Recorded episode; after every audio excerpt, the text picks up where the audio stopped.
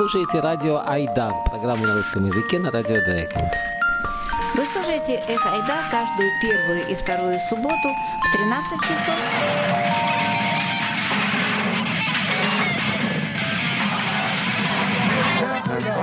И «Эх Ойда» по-немецки каждый третий и четвертый четверг в 19 часов.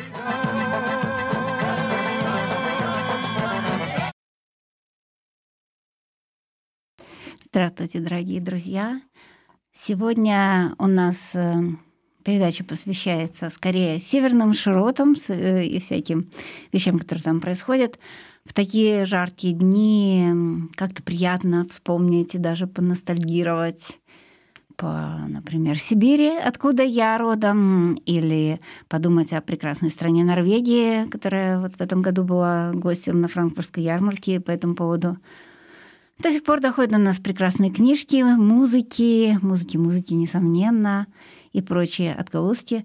Может быть, вот с музыки мы начнем. Э, именно там, на франкфуртской книжной ярмарке, я открыла замечательную певицу. Она открывала... То есть она пела на прощании Грузии, была в предыдущем году, и открывала норвежскую ну, как бы норвежскую выставку на франкфуртской книжной ярмарке. Но независимо от всего этого, так или иначе, это совершенно замечательная певица. Зовут ее э, Хеборг э, э, Кракевик. И песня называется «Саундак».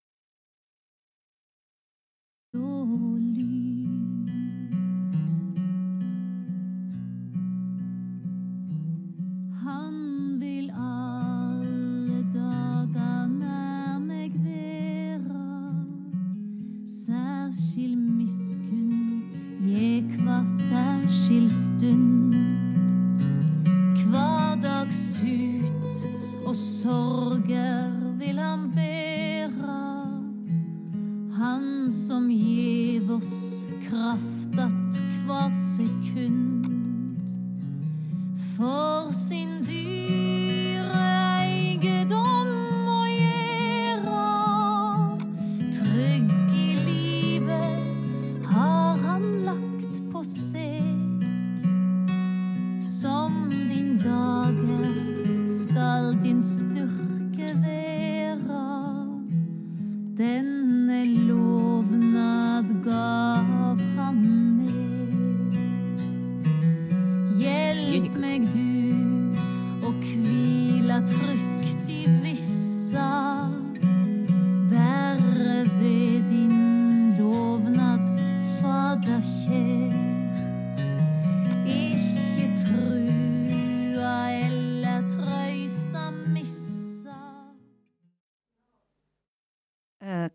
Певице и ее прекрасной музыке мы еще вернемся, совершенно несомненно, потому что это действительно для меня было открытие, и я хочу с вами поделиться.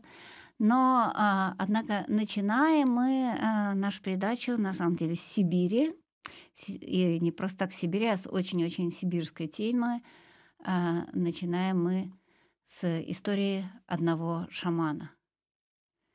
Э, Не знаю, может быть, вы уже слышали. Я думаю, что мало есть людей, кто не услышал бы до сих пор о нем. Да, да, это тот самый шаман, который э, собирался идти, чтобы прогонять Путина. И вот именно о нем и э, хотелось бы рассказать в первой части нашей передачи. Россияне, как водится, сидели, стояли, лежали, работали, пили, ели, зевали, чесались. А он все это время с весны, проходя каждодневно 20 километров, шел на Москву, на Кремль, изгонять Путина. Дойти планировал к 21 году и уже армией. К нему действительно присоединялись. Люди и собаки. Это те, которые в прошлой жизни были плохими шаманами. Так говорят в Забайкалье с его буддизмом и шаманизмом. Спали в палатках, жгли костры и шли, как африканское племя из прошлых веков. Столь же неуклонно, не считаясь с пространством, временем и прочими обстоятельствами, идут звери на водопой. Чего-то такого Россия давно ждала, просто не знала, что это будет вот так. Поговорил по дороге с сотнями водителей, сотнями людей, приходившим к нему по пути его следования. Ролик с его проповедями набрал больше миллиона просмотров. Приближаясь к Чите, записал видео, призвав местный народ выйти на собрание, где он скажет речь, после которой на присутствующих снизойдет свобода. «С вашего города, — сказал он, — все начнется. Там будут произнесены магические слова». И действительно собрал, как написало информационное агентство Читару, самую массовую для площади труда с момента присвоения ей статуса гайд-парка протестную акцию. И когда он говорил, каким должно быть российское государство, и заканчивал каждый посыл одним и тем же утверждением. Это закон. Чита, люди в основном живущие по понятиям, хором вторили. Это закон. А закончил он речь так. Отныне Путин вам не указ. Живите свободно. Потом на пути лежала Бурятия, где незнакомцев тоже встречают вопросами. «Иди сюда. Ты кто вообще?» Но его уже знали. И ждали. И там стихийные протесты длились несколько дней, хотя его непосредственная роль в них можно спорить. Здесь его уже начали останавливать. Шаманы-лоялисты объявили в нарушении шаманских традиций, полиция задержала обоз – Суд выписал 13 суток ареста водителю за неповиновение полиции. Затем задержали еще одного сторонника. Он доходит до Байкала, до границы Дальневосточного и Сибирского округов, до Иркутской области, и тут, вблизи поселка Выдорина, рано утром 19 сентября его хватают вооруженные люди в масках. Из Улан-Удэ. Далее самолетом в Якутск. В МВД заявляют, что он в розыске за некое преступление в Якутии.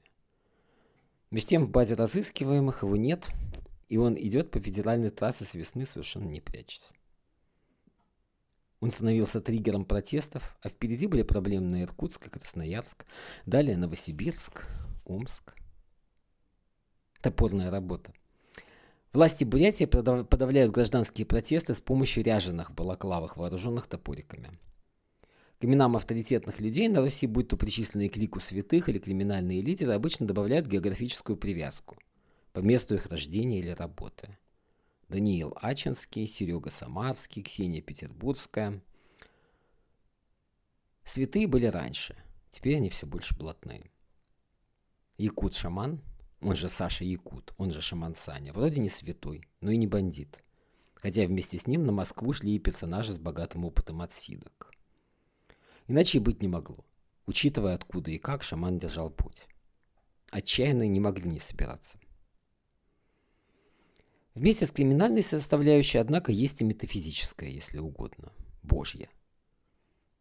Габышев, по его призва... признанию, болел психозаболеваниями, но излечился. Такие идеи становятся шаманами. Для одних он кретин, фрик, городской сумасшедший или просто шалопут и шут. Для других же герой, а значит, он приближается к той роли, что в средневековой Руси играли юродивые. К их именам тоже часто добавляют прописку. Русский народ видел в божьих людях во многом тоже в центре на севере, северо-востоке Азии видели в шаманах, посредников между нами и сущностями иного мира. Якут-шаман стал явлением. Но сам он как бы еще не дотягивает до образа, бытующего в коллективном российском сознании – и не уголовный авторитет, что отомстил бы за народ, и не совсем блаженный.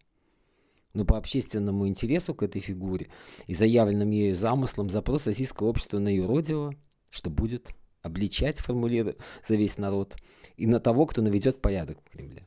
Этот запрос очевиден. И сейчас мне хотелось бы вам поставить э, еще немножко музыки, на этот раз якутской.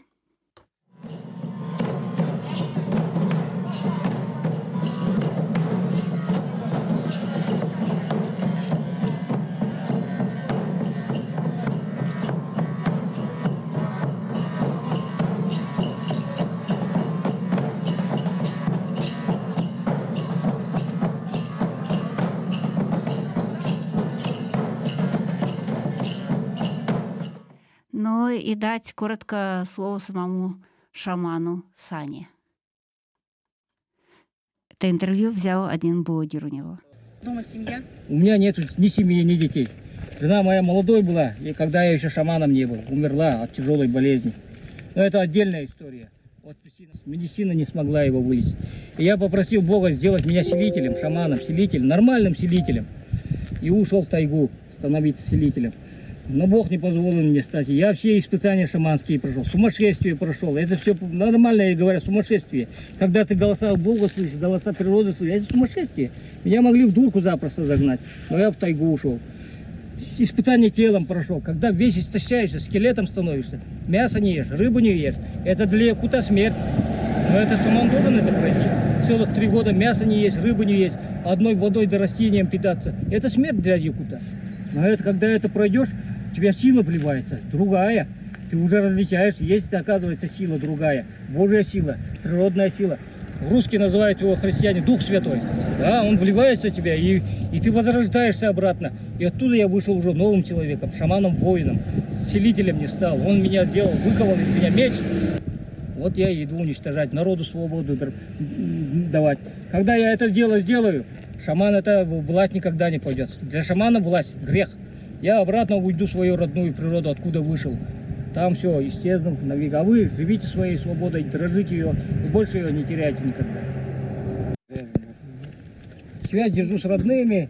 У меня из родных там сестра родная, семейная, два брата семейных тоже, куча детей. Они все племянники мои, я их всеми своими детьми считаю. Бог не дал мне своих детей. Ну, жена умерла от тяжелой болезни. И все вот. Вы живете-то за Якутском, да, куда-то там дальше? Да? Нет, в Якутске А, самом. в самом да, да? Нормально, я человек там, у меня хозяйство там, дача, два дома частных. Нормальный, нормальный, вот в свое время я нормально работал с вашим. Все сделал. Ну, а потом вот путь мой, шаманство ушел. Все, это, знаете, уже призыв предков, призыв Бога. Саша, Саня, Александр. Саша, Александр, ну, да? Санька, да, Вы- я ну, простой. Вы Санька, сколько, сантехник. сколько идете-то уже? Вы же зимой, да? Да, 6 марта я вышел. 6 марта, да? 6 марта вышел, я зиму прошел, весну прошел. Я обращаюсь к россиянам, жителям России. Выберите себе новых лидеров, нормальных, молодых, которые, которые дали бы свободу, лид, свободу регионам нашим России, республикам, краям, областям. И не бойтесь этой свободы, никуда мы не разбежимся. Потому что, потому что наши предки, мы скреплены кровью наших предков. Наши предки кровь не зря проливали, что мы потом расходились от России, от русских. Нет, этого не будет. Просто мы будем свободными и сами своими областями, краями, регионами республики хозяйствовать. Вот и берите таких лидеров. А лидерам регионов хочу обратиться. Вы дайте, в свою очередь, свободу своим городам, поселкам, селам, чтобы они тоже самостоятельно своим хозяйством, своей территорией распоряжались, не по указке, самостоятельно народ, чтобы там избирал администрацию, самостоятельно избирал участкового из своих же, не, не надо. И, и также, если их надо, убирал без всяких указов по, по народному собранию, по простому народному собранию. Народовластие не бойтесь, это свобода от Бога. Вот дайте им эту свободу. И никакая, и, и никакая сила нас больше не возьмет. Когда народ на своей земле сам распоряжается, он уже ничего не боится. Он сам и бережет природу, и знает, что где брать, что нельзя брать. Вот этой свободы не бойтесь. И призываю вас, будущих лидеров России, отменить вот эту банковскую систему на совсем. Это создана система при кровавом режиме, она всех нас в долги загнала. Невылазные долги. Мы не знаем, когда из нее, как из нее выбираться. Бесконечно платим, платим, бесконечно проценты нарастают. Оно, а что тогда она наш- до наших внуков что ли дойдет? Нет, не так дело не пойдет. Эту банковскую систему все, списать под ноль все долги, создайте новую, нормальную, в которой весь мир живет которые проценты кредитов, 1%, 0, там не знаю сколько процентов, то весь мир завидовал нашей банковской системе. Вот они, россияне, у них нормальная кредитная система. От бизнеса там 1% берите, не знаю, вот э, 0, не знаю, вам виднее банкирам, вот этим ученым, сколько там в мире нормальные проценты кредитов. А от простых людей вообще без процентов берите. Откуда у простого От человека... 1 до 3 процентов во всем мире. Да, банковский, откуда у простого человека оборот денег? Ему можно даже и без процентов давать. Столько же взял, столько и возвратил, безвозмездно. Это тогда весь мир скажет, вон Россия точно свободная страна, там люди нормально живут. Насчет образования хочу сказать. Отмените вы эту ЕГЭ, которая наших детей разделила на умных, глупых, плохих, кривых, красивых, не знаю, как она еще разделила, и лишила их детства. А дайте, как всем нам было раньше, среднее образование. Не, не делите, всем пусть как учатся, так учатся, всем среднее бесплатное образование. А уже потом они сами решат, кем они станут. Учеными, рабочими, музыкантами, да хоть бездельниками. Это их выбор, свободу молодежи. И еще насчет тюрем хочу сказать. Сделайте наши тюрьмы самыми гуманными в мире. Я как шаман лично верующий человек против тюрем. Тюрьма это месть. Месть это грех по Богу. Не должно быть тюрем. Но, но, но, но мы пока до этого пока не доросли, россияне. Человечество до этого не дошло, пока еще не может без тюрем. Ну хотя бы сделайте тогда самые гуманные тюрьмы в мире, чтобы весь мир показывал вот пример. Что это значит? Это нет смертной казни, нет пожизненных заключений, больших сроков нету этих чудовищных, 15-10 лет, которые вообще губят, унижают человека, любого, хоть бы он преступник, хоть не преступник. Это страшная вещь, наши тюрьмы.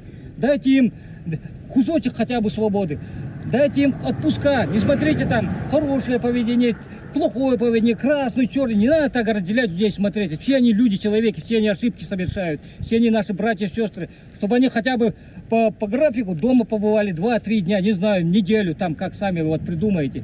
И вот создайте нормальные условия в тюрьмах, чтобы кусочек свободы хотя бы там был. Хотя бы это, если не можете полностью заповеди Божьи исполнять, что месть это грех. Тюрьма не должна быть, если месть это грех. Ну хотя бы сделайте его гуманной, чтобы люди, что, чтобы люди и там были людьми. Вот мой вот призыв. Но насчет, насчет малого бизнеса скажу. Малому бизнесу вообще не надо налогов. Это что за... Это, знаете, ремесленник какой-нибудь.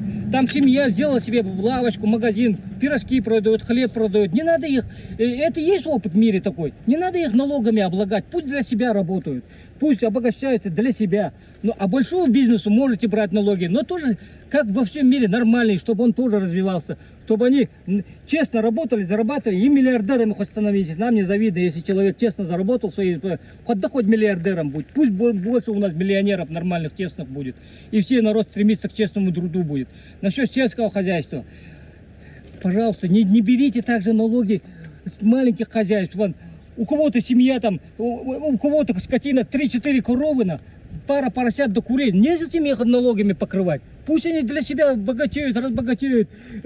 А, а с налоги вот для себя они работают. Тут бабушка крышку молока, э, кринку молока надоела, идет хоть куда продавать, без налогов всяких, не надо ей препятствовать. Или мужик там что-то сделал себе э, для себя, пусть продает без налогов, для себя он работает.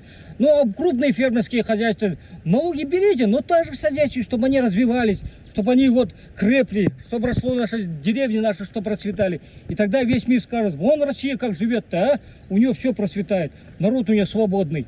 Вот, вот за это я обращаюсь к вам, россияне. Давайте строить новую Россию, свободную, молодую, справедливую для наших детей. Мы хотя бы, хотя бы пусть они живут нормально. Мы вот полурабствовали, не знаю, как жили в тумане. Пусть они ясно живут со всем миром открыто, свободно. Что весь мир говорил, вот Россия, самая свободная страна в мире. Мы хотим туда, сами. Мы туда хотим жить, с ними хотим дружить. Вот за это, как говорится, ура, за свободу. Молодец. Вот это речь, там это туда как-нибудь сделайте, препятствия их обойдите, молодым людям скажите, чтобы это как-то проникло все это в YouTube, интернет, не знаю. Э, Очень жесткое препятствие идет сейчас. Ну, вас, Я обращение этим молодым людям делал уже, хакерам, чтобы они народу тоже послужите, говорю, свои способности там, разбейте их всякие блокирующие системы. Мы потом вам памятник, говорю, поставим молодым хакерам, на, которые народу служили. На. Вот, вот и весь мой призыв. Вот. Самый, са- самый, самый, вот, а, самый из народа я, по идее. Хотя с образованием высшим, но, но я туда не пошел. Бог велел туда не идти, там, там говорят, все продано, все распродано, буду ложь нести людям, а не правду. А теперь вот это образование, мне вот это здесь годится уже. Вот это то, что я выучил историка, вот, вот это все из меня, как говорится, прет уже. Все свои знания я уже народу даю. Ну а в Якутии как Вот там? вы идете, люди вас встречают, принимают, э, они вас понимают. Понимают, понимают. Совсем редко такие, которые вот а, забудены находятся. Совсем редко. Совсем мало. А люди, большинство массы, вот они уже до селян, до, до селян это дошло, до самой крови дошло. Что это несправедливо, что у них не жизнь, а существование. До рабочих. Бизнесменами не говорю, они тоже это уже ясно поняли. Что при этом кровавом режиме уже нету жизни. Я не говорю и про военных, даже, даже ментам это дошло. Даже вот честным, нормальным ментам уже надоело вот это. Менты пусть потом будут нормальными людьми, служат народу, защищают народ. Вот, э, и я них против них ничего. Они же наши братья и сестры, просто заблудшие. Да, никто, никто просто так свободу нам не даст. За свободу надо бороться храбро, отчаянно. Не надо зла бояться. Оно с виду только страшное, мохнатое чудовище. Когда тронешь его, оно трусливое, пугливое, мягкое, слабое. У народа лом железный, крепкий. У него лом тоже есть, да? Но у него картонный, купленный на деньги. Это картонный лом. Мы его махом переживем, народный стальной лом. Вот так. И это, Смотри, вот. Вот, а, вот теперь к интеллигенции обращать, политической интеллигенции. Вот, дорогие наши интеллигенции, простите нас. Вы на митингах за нас бились, бились.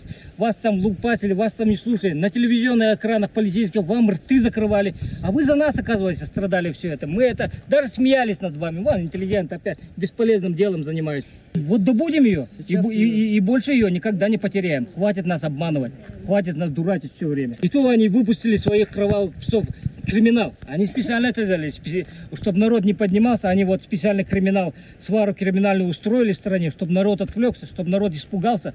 Но мы это уже учтем, потому что даже братва, вот криминал уже понимает, без свободы народа им тоже житья нету. Это, это она поняла, поняла уже. Вот братва мне подходит, говорят, мы за тебя, братан, за свободу идти надо. Вот, это они тоже изменились, они тоже поняли, что давить народ, это себе, себе вредить. Лишать народ свободы, это и им тоже вообще жизни не будет.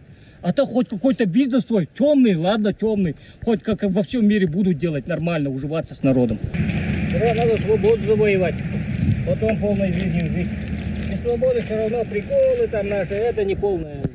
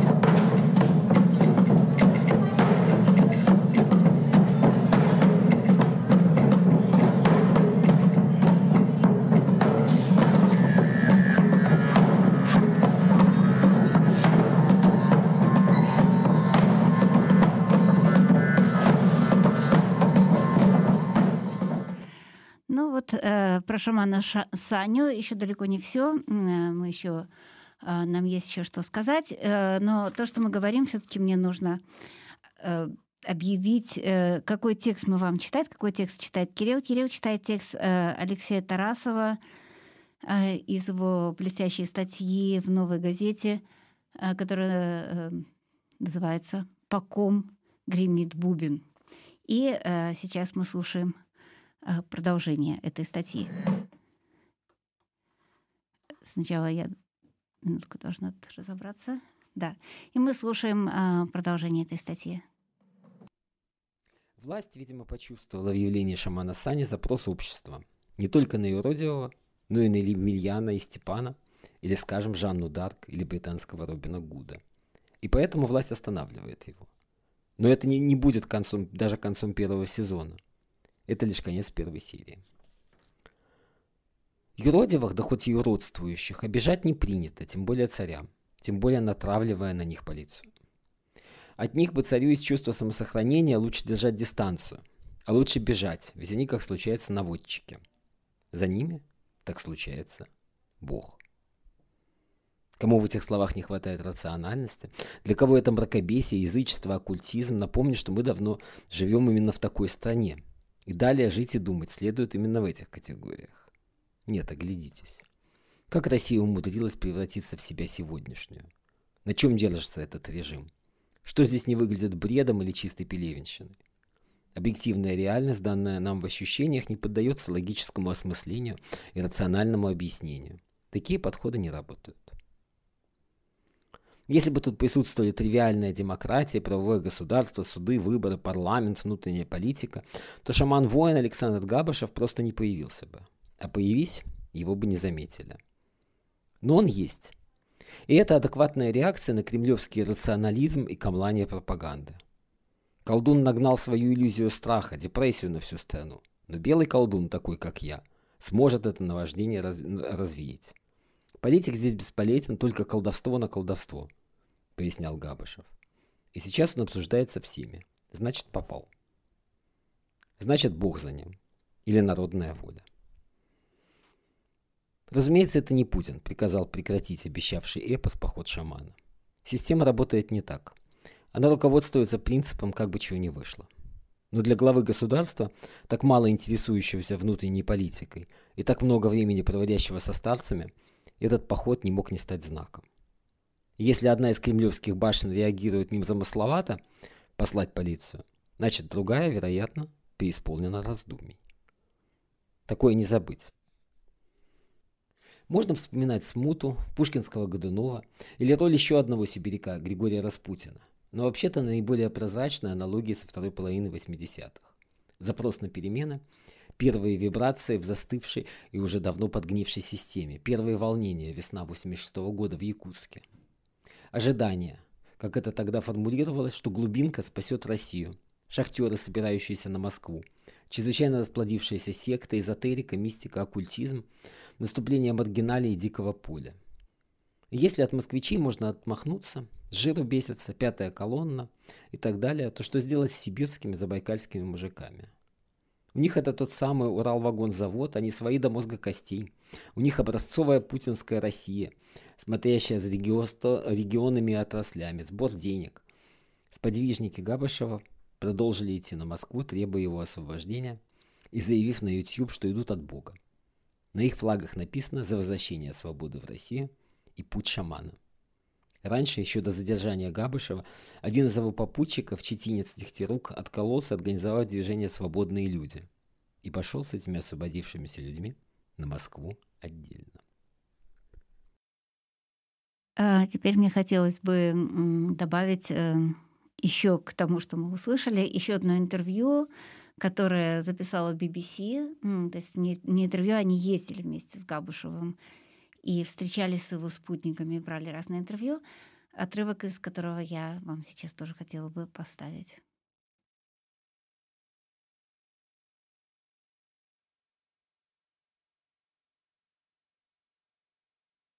Революционеры, будь тут сам Цезарь, все бы проиграли. Будь тут сам Чингисхан на моем месте, он бы проиграл. Перед нами не человек враг, перед нами демон. Любой политик бы проиграл. С ним справится с демоном только шаман, воин. Житель Якутска Александр Габышев, называющий себя шаманом-воином, полгода шел на Москву по федеральной трассе. Над ним смеялись, ему рукоплескали. Его считали чудаком, его считали мучеником. А он шел, шел и прошел почти 3000 километров. На рассвете 19 сентября Габышева задержали. Его поход либо прекратился вовсе, либо надолго прервался – мы провели с отрядом Габышева несколько дней. Что думает сам шаман, его последователи и те, кто встретил его на пути? У рядовых россиян, получается, в этом вообще никакого участия нет, да? Не в этом какой-то такой декорация? Все, кто нас видят, все участвуют. Все, кто про нас знает, все участвуют.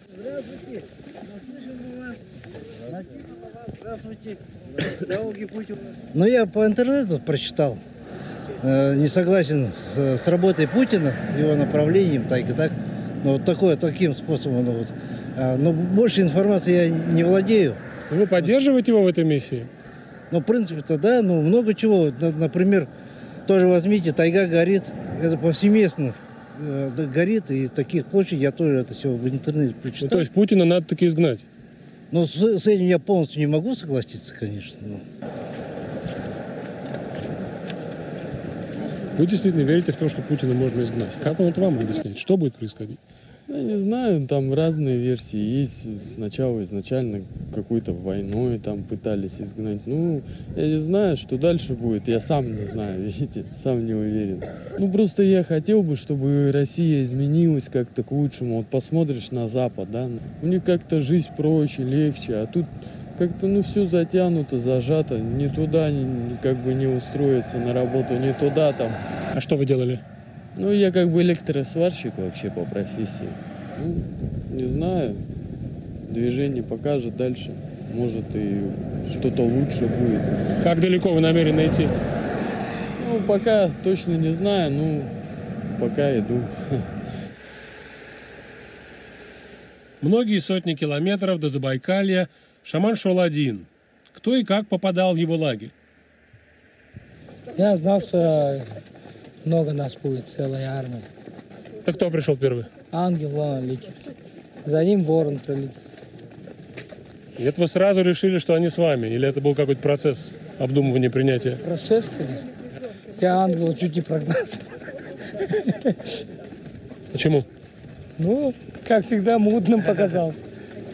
Ну, а потом переночевал. Все, нормальный человек. Ну и вы до сих пор людей оцениваете? Или все-таки вот вы вчера сказали, что более-менее все, кто хочет, могут присоединиться? Или какая-то оценка с вашей стороны есть? Еще какая есть оценка. Но не я уже оцениваю. Ворон у меня оценивает. Он-то всех насквозь видит. А так, еще какие моменты вас интересуют? С Вороном говорить непросто. Он отвечает коротко, многие вопросы его злят. На одной из стоянок мы говорили о сподвижниках, о случайных людях и о засланных. Мне тяжело, когда вокруг нас непонятные люди. Когда предатели ходят здесь. Шаман знает об этом. Но он ждет момента. А вас что сподвигло присоединиться? Как это было вообще? Ну как, просто решил приехать и все. То есть вы из Оренбурга мотанули на восток? И просто ехали, смотрели по дороге, где он будет, или как? Да, я знал уже, где он. У людей спрашивал. Приехал в 4 часа утра, в 6 к нему пришел. Подождал, пока они проснутся. Потому что я всей душой с ним. А вся половина здесь. Бутылка из-под шампанского здесь взорвется, здесь половина убегут. Зима начнется, здесь сейчас половину не будет. Засланные действительно есть? Конечно. Это крайне тонко со стороны тех, кто засылает. Они обычно как-то приходят и грубо действуют. А тут они что? Я не знаю, что они хотят. Ну, сейчас шаман сказал, что ему нужен миллион человек в Москве. Будет. После Иркутска начнет расти. Люди все уже. Люди устали. Опять же, я вот этот третий день спрашиваю, да, вот там в Москве берут кого-то, просто грубо винтят лицом в асфальт, а здесь нет. Почему? Вы же взрослый человек, Да, понимаете? нет. Ну, без загадок. Может быть, Бог с нами. Может быть, Бог нас оберегает. Вы из Казахстана. С Казахстана в образе дворника. У вас ботинки не походные. Значит, что вы как-то импульсивно присоединялись? Или вам не, просто... не импульсивно. Я к этому движению присоединился по зову души. Я был готов к нему с самого детства. В России многие, даже те, кто Путина не любит, они, конечно, как-то останавливаются перед какими-то действиями, потому что а, их пугает огромное количество силовых органов. Вы этого совершенно не боитесь? Нет, не боимся. Нет, не боимся, я же ответил. И гораздо больше, чем вас, они вооружены. Нет во всей вселенной сильнее оружия, чем человеческая мысль. Все оружие, ш- то, что произведено человеком, это энергия мысли, легко уничтожает. Вы истинный шаман или Вот почему так говорите, что шаман идет, шаман, вот. Мы за это очень беспокоены. На входе в Бурятию Александра и его сподвижников встретили бурятские шаманы. Им не понравилось, что Якут шел с воинственными намерениями. В какой-то момент они вовсе заявили, что никакой Габышев не шаман. Но до столкновения не дошло, и отряд отправился дальше. Чем это закончилось? Что вы им сказали? Побратались, молоко попили вместе и вперед. Они подобрели. Я звонил верховному шаману. Он, конечно, вас совсем не воспринимает всерьез. Но это его дело. Вообще у шаманов есть какая-то вот процедура квалификации? Как это происходит? У них есть, у нас нет. Человек шаму- становится шаманом как у вас? По природе. По природе? Да.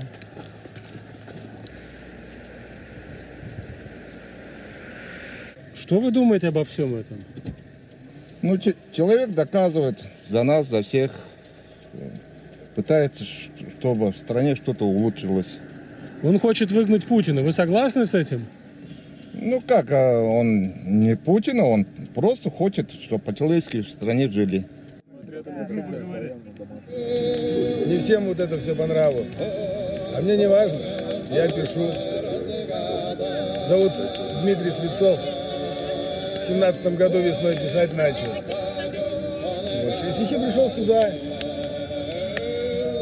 Не согласен с тем, что происходит в Новосибирске на митинге, сказал так. Воровать ума не надо. Воровать не создавать. Только черти так способны мою родину терзать.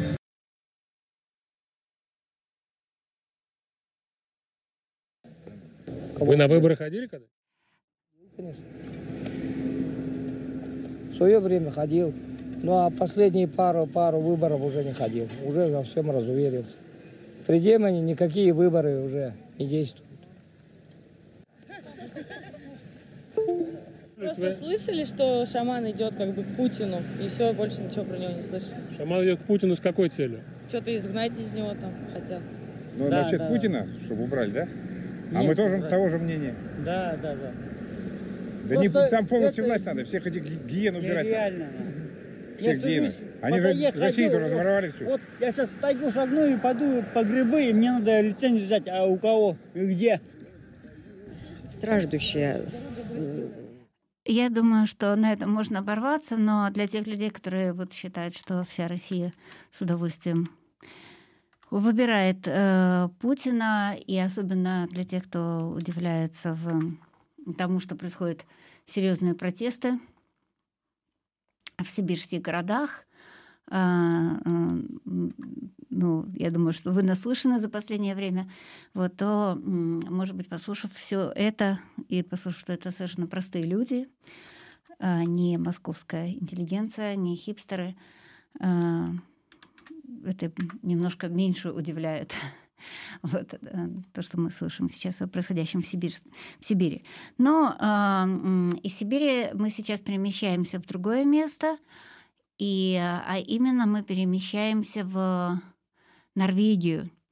И поэтому для начала мне хотелось бы вам сыграть немножко какой-то еще норвежской музыки. Ну, например, давайте попробуем, давайте попробуем сейчас вот это.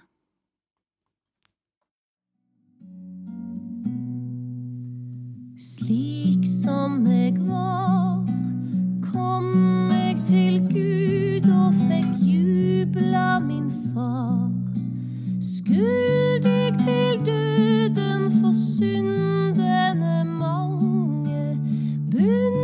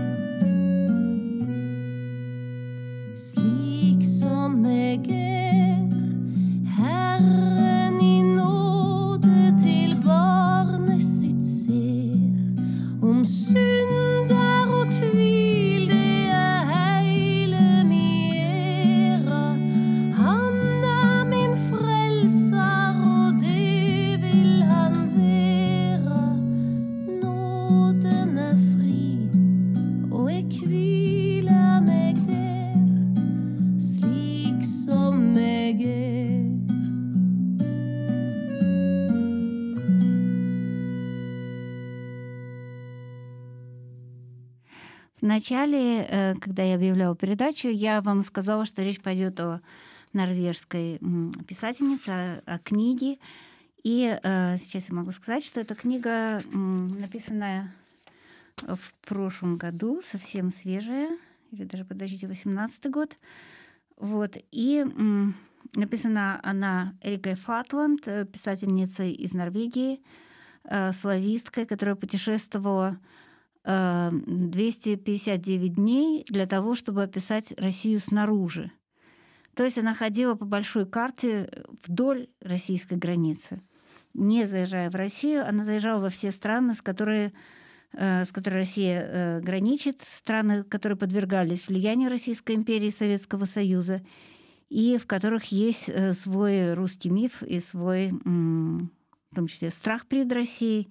И вот именно об этом написана эта книга, о том, как, собственно говоря, э, а, к, э, об отношениях соседей, скажем так. Это часто отношения соседей являются серьезной проблемой не только на уровне частном, но и на международном.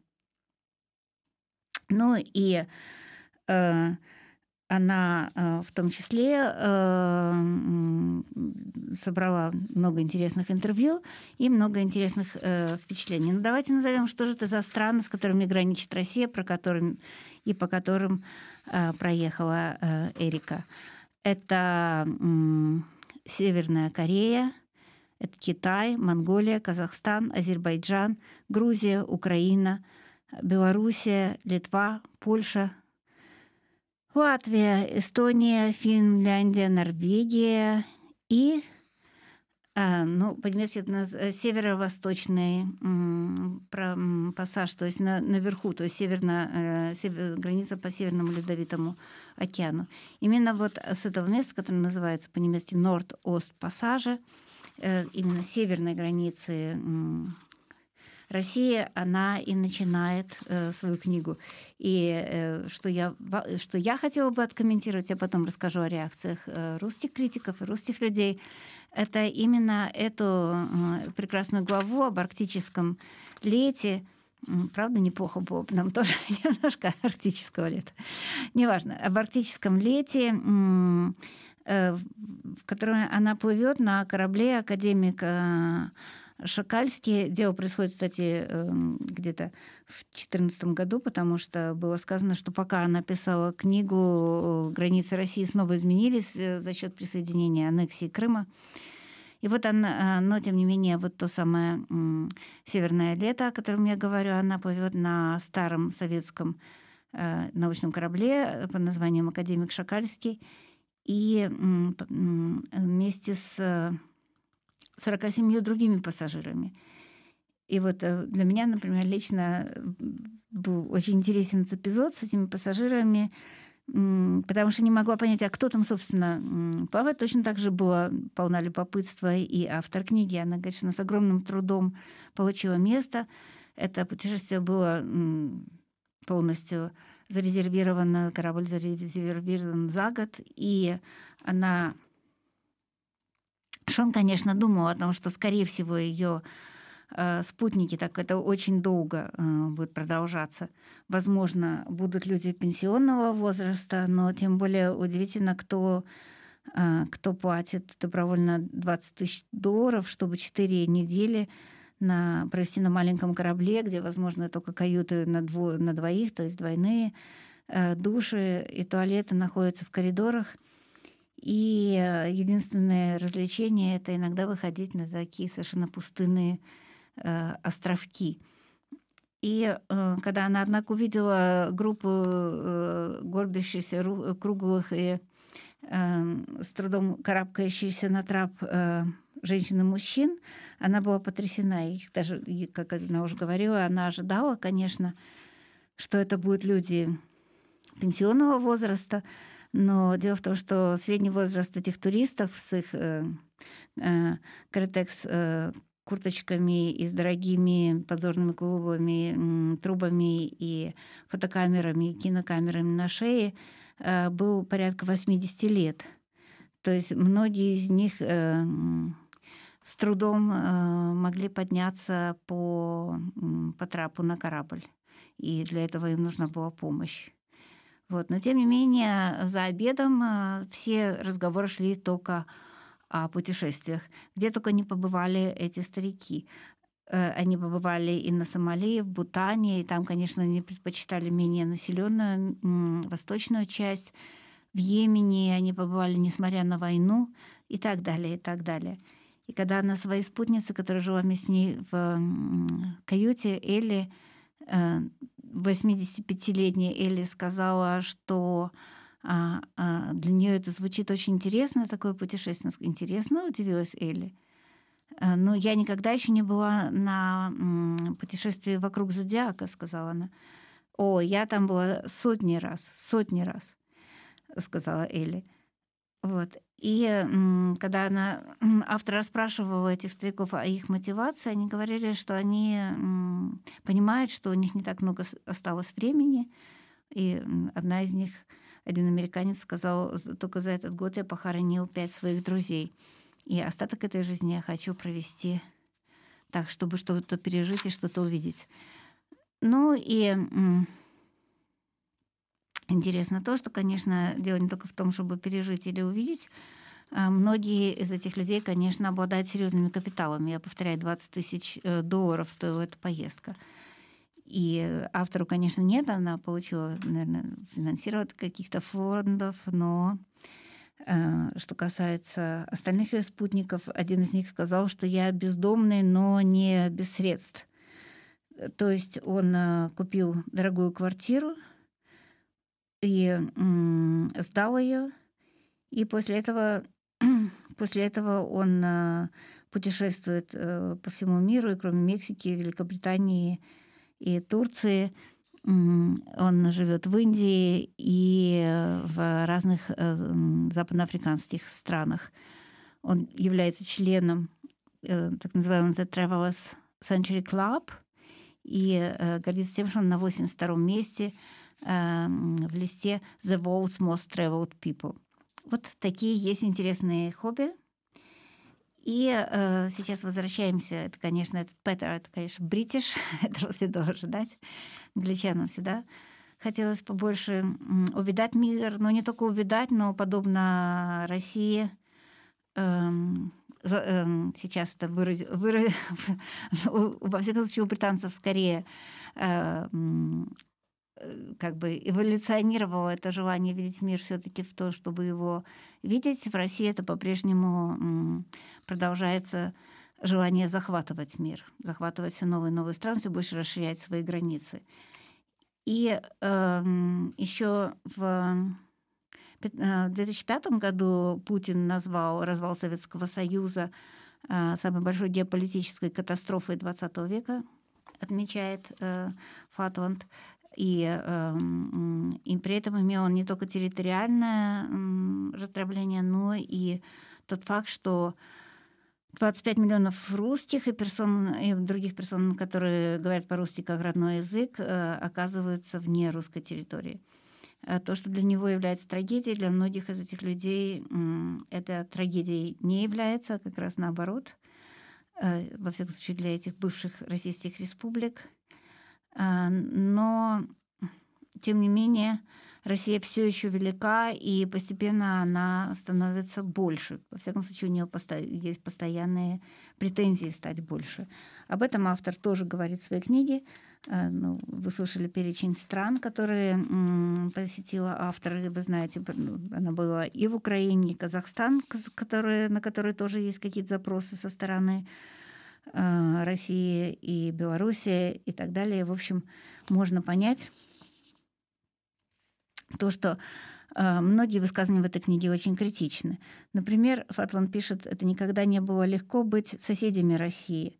Начиная с 14, э, э, 14 э, из всех э, 14 соседей только Норвегия была, Норвегия, откуда происходит автор книги, была единственная страна, за последние пять сотен лет, которая никогда не вела э, с Россией войну, или Россия не вела с ней войну, она никогда не была захвачена Россией. Все остальные так или иначе сталкивались с агрессией со стороны России или были сами с ней в, конфликте.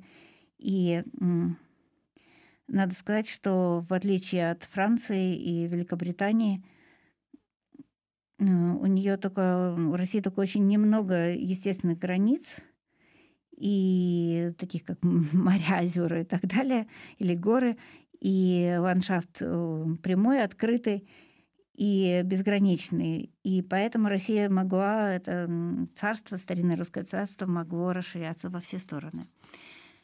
Э, Именно эта сторона, именно это, эм, в общем, на самом деле, может быть, далеко не самое главное месседж, не самое главное высказывание книги Эрики Фатлин «Граница», и возбудила интерес э, русских медиа по понятной причине. И таким образом э, э, книга до того, как она была переведена на русский, между прочим, у Фатланд есть другая книга, она переведена «Советистан». Это книга об азиатских э, республиках, бывших советских азиатских республиках. Очень советую почитать. Эм, И об этой книге я еще что-то скажу. Но сейчас э, возвращаемся к книге «Граница», которую я вам рассказываю.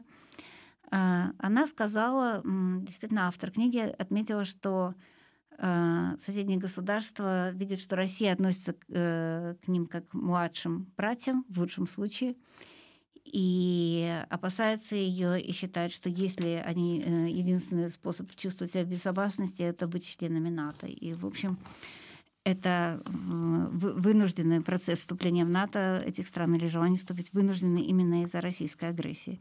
Кроме того, она сказала следующее. «Я предполагаю, что будущее России основано на истории, и существовало множество империй, и все они всегда распадались. Россия такая большая, там живет так много разных народов, а государство неэффективное из-за масштабной коррупции и слабой экономики. Я думаю, Россия будет расширяться, пока не рухнет. Не могу сказать точно, когда это произойдет, но, но не думаю, что через э, лет сто граница будет выглядеть так, как сейчас. Российская граница станет короче. Но э, можно себе представить, какую реакцию эти слова вызвали в э, пропутинской прессе.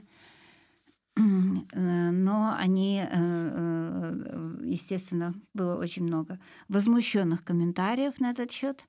В том числе успел высказаться и Эдуард Лимонов, еще до того, как он, к сожалению, умер. Вот. Он заявил, что он впервые слышит о Фатланд, но он не согласен с ней. Россия не рухнет, потому что российский народ, сказал он, самый крупный в Европе. У нас только на европейской части проживает 118 миллионов граждан. Куда мы денемся? Скорее вымрут немцы, потому что их 80 миллионов всего. А вообще это нонсенс какой-то. Но э, Лимонов известно, какая личность, путинские медиа тоже известно, какие медиа. А вот, например, в интервью с, с лауреатом э, Нобелевской премии по литературе э, Светланой Алексеевич, которая говорила о книге своей коллеги, мы слышим немножко другое мнение. То, что Россия, э, граница России станет короче, это несомненно. Кто в этом сомневается? Я согласна с Фасунд. Э, Если раньше мы говорили, что было две России, то сейчас их еще больше, а границы еще жестче. Ясно, что все это ведет к какому-то разделу. Э, Также она м, говорит в том эпизоде в э, книге «Фатланд», э, где она отметила, что Россия по-прежнему имеет претензии на территории Казахстана и Белоруссии. И Светлана Алексеевич поддержал это высказывание. Мы все время чувствуем, что Россия прямо у границ наших. Русский капитал у границ. Вообще отношение к нам как к губернии. Попробуйте сказать, что есть белорусский язык. Какой там язык? Диалект. Попробуйте сказать, что это другой народ. Да бросьте вы, просто испорченные русские. По мнению Алексеевича, Беларусь относ- э, Россия относится к Беларуси как к своей колонии. Вот. И, может быть, еще э, по поводу эм, эм, того, что происходит дальше с книгой «Границы», э, возможно, будет переведена, то есть она будет, она переведена на немецкий, очень советую вам ее почитать, она есть в университетской библиотеке, она с норвежского, и она будет переведена, автор надеется, что она будет переведена на русский тоже. Но во всяком случае Советистан, э, книга Советистан была переведена на русский язык, и, как я уже сказала, доступна в интернете. И автор рассказывает, что когда она дописывала Советистан, она искала тему для новой книги. Однажды ночью мне приснилось, что иду по большой карте от страны к стране, но на север от границы каждой страны, которая проходила, все время была одна страна — Россия. Когда я проснулась, я решила, что должна продолжить свое путешествие вдоль российской границы, проехать от Северной Кореи до Норвегии. Только задумайтесь, между Норвегией и Северной Кореей находится одна страна, и это Россия. Мне показалось, что моя идея слишком очевидна. Наверняка такая книга уже существует. Я нашла, начала искать ее, но ничего не нашла. И тогда я решила, что должна написать эту книгу, пока эта идея не пришла в голову кому-то еще. А, Главная мысль этой книги в том, что страны соседей России очень разные. Мне хотелось выяснить, как это иметь в соседях самую большую страну в мире. Вот такая интересная книга. Я говорю, что даже само ее начало доставило мне массу удовольствия. А, Очень вам ее рекомендую. Итак, повторяю, эта книга называется по-немецки, сейчас она у нас есть, «Дигренца Эрика Фатланд». А заканчиваем мы опять прекраснейшей музыкой норвежской. И э, я желаю вам прохладных, остатка прохладных э, выходных дней. Но не слишком холодных, не слишком уж по-сибирски или по-норвежски. Поет Херпак Кракевик.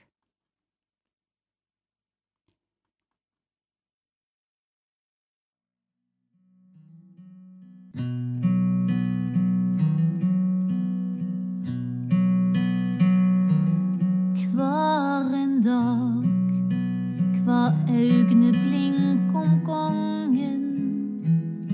For ei trøyst, Hva enn som da fell på. Allting hviler i Guds Faders hender. Skulle eg, hans barn, vel reddes da?